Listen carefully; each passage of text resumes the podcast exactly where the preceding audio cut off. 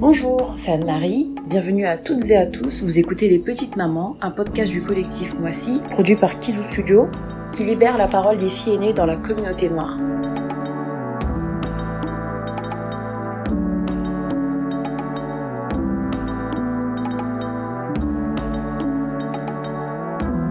Alors, je savais vraiment pas comment faire cet épisode. Je crois que c'est l'un des plus difficiles qui m'était donné euh, d'enregistrer parce que je savais pas en fait ce que je voulais. Soit c'était trop court, soit c'était trop long. Euh, après une vingtaine d'essais sur deux semaines, j'ai trouvé finalement euh, l'épisode que, que je voulais proposer euh, aux auditeurs et aux auditrices. Mais le problème, c'est que j'aimais pas ma voix. Et en plus de ça, je trouvais ça trop plat et pas suffisamment dynamique. Du coup, j'ai décidé d'en faire un court parce que euh, de toute façon, je vois pas qui voudrait entendre une trentenaire dépressive parler pendant 30 à 40 minutes. Et puis euh, aussi, je me suis rendu compte en, en écoutant l'extrait que euh, après toutes ces années à réprimer mes émotions, à ne pas les montrer, je me suis rendu compte que en fait, je savais pas m'exprimer. Ouais, je sais pas m'exprimer tout simplement.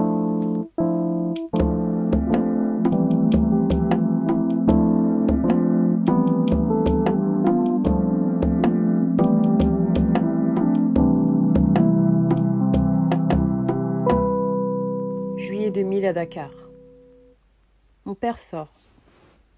À son retour, il retrouve mon petit frère de huit mois avec une bosse, complètement en larmes, et moi, totalement en panique. En jouant, il s'est cogné contre un meuble. Je suis l'aîné. À l'absence de mes parents, c'est moi qui prends le relais. Et ça, même du haut de mes huit ans. Je suis donc responsable de la blessure de mon petit frère, quand bien même il se l'est infligé tout seul. Mon père fait alors sortir tout le monde de la chambre. Je connais mon sort. Je commence déjà à pleurer, alors qu'il ne m'a même pas touché. Je sais à ce moment-là que je vais me faire frapper. Je ne sais pas pendant combien de temps je me suis fait battre, mais je sais juste que j'étais dans l'incompréhension la plus totale. Pourquoi moi, une enfant, devait avoir la responsabilité d'un autre, alors que d'autres adultes étaient présents dans la maison? C'est comme ça que sont nés les questionnements sur ma condition d'aîné. Un fort sentiment d'injustice, et une haine féroce qui ne cessa de croître. Je détestais le monde entier. J'en voulais à tout le monde. Non, ce n'était pas le caprice d'une gamine, croyez-moi. C'est dur de se construire en tant que petite fille noire, avec toute la haine et le mépris que l'on recevait de l'extérieur. Le colorisme, le racisme, la misogynie noire. Mais quand le seul endroit qui est censé être safe est un enfer, ça devient un véritable calvaire. Faire la vaisselle, laver mes petits frères et sœurs, les aider à faire les devoirs, les surveiller quand papa et maman ne sont pas là, les amener à l'école, veiller sur leur sécurité, amener mes petits frères au judo alors que même moi je n'avais pas le droit à une activité extrascolaire parce que sinon, qui s'occupera des enfants? Ce fut mon quotidien pendant plus de 20 ans. Si ce n'était que ça, parce que dans mon cas, il y a eu les coups, les injures, les humiliations, la privation, la moquerie, la pression, les comparaisons.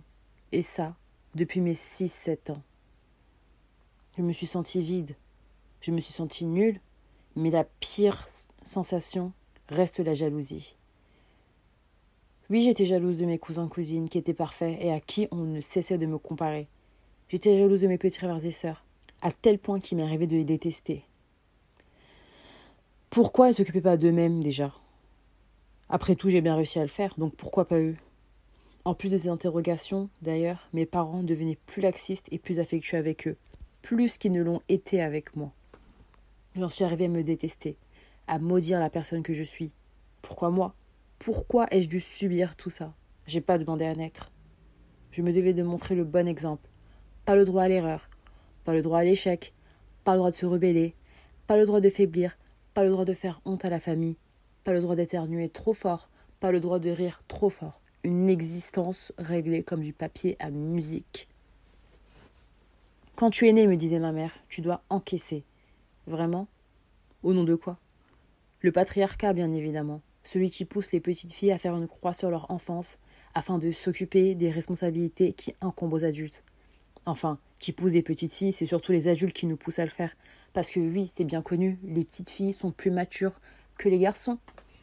Le patriarcat, celui qui pousse des femmes à se marier parce que sinon à skip, elles finiront vieilles filles. Et ça, c'est trop la honte.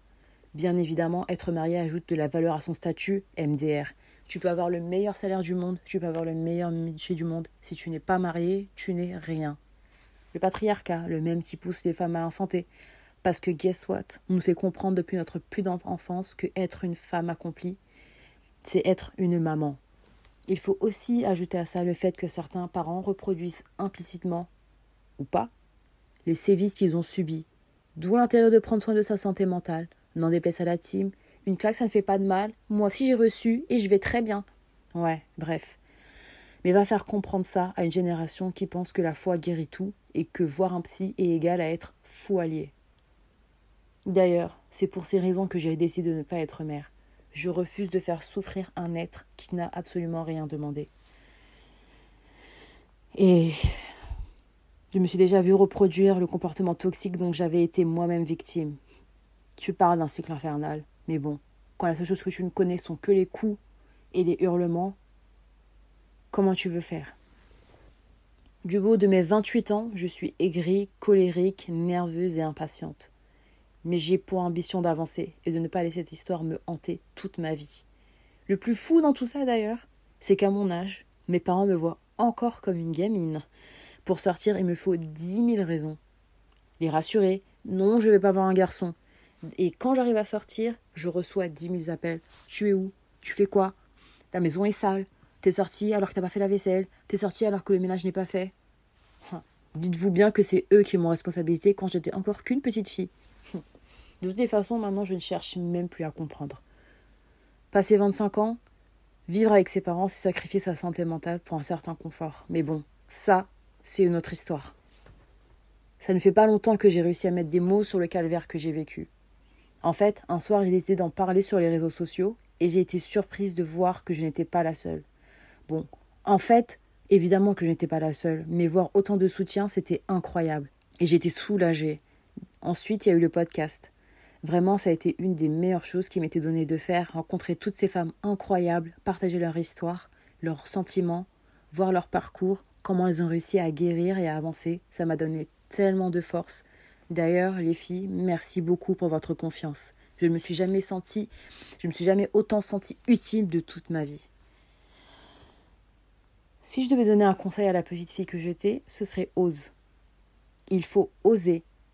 Je pense que si j'avais entendu ça plus jeune, ça m'aurait permis de tenter toutes ces choses que je me suis retenue de faire et de dire par peur de l'échec. Ça m'aurait d'ailleurs permis d'avoir moins de regrets et libérer mon esprit de toute cette amertume qui me côtoie depuis tellement d'années.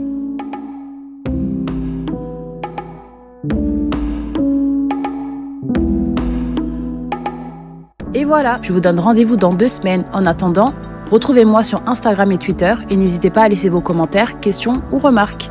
Kizu Studio est un studio de production militant et bénévole. Vous pouvez proposer vos idées de podcast ou nous soutenir en faisant un don sur kizustudio.org.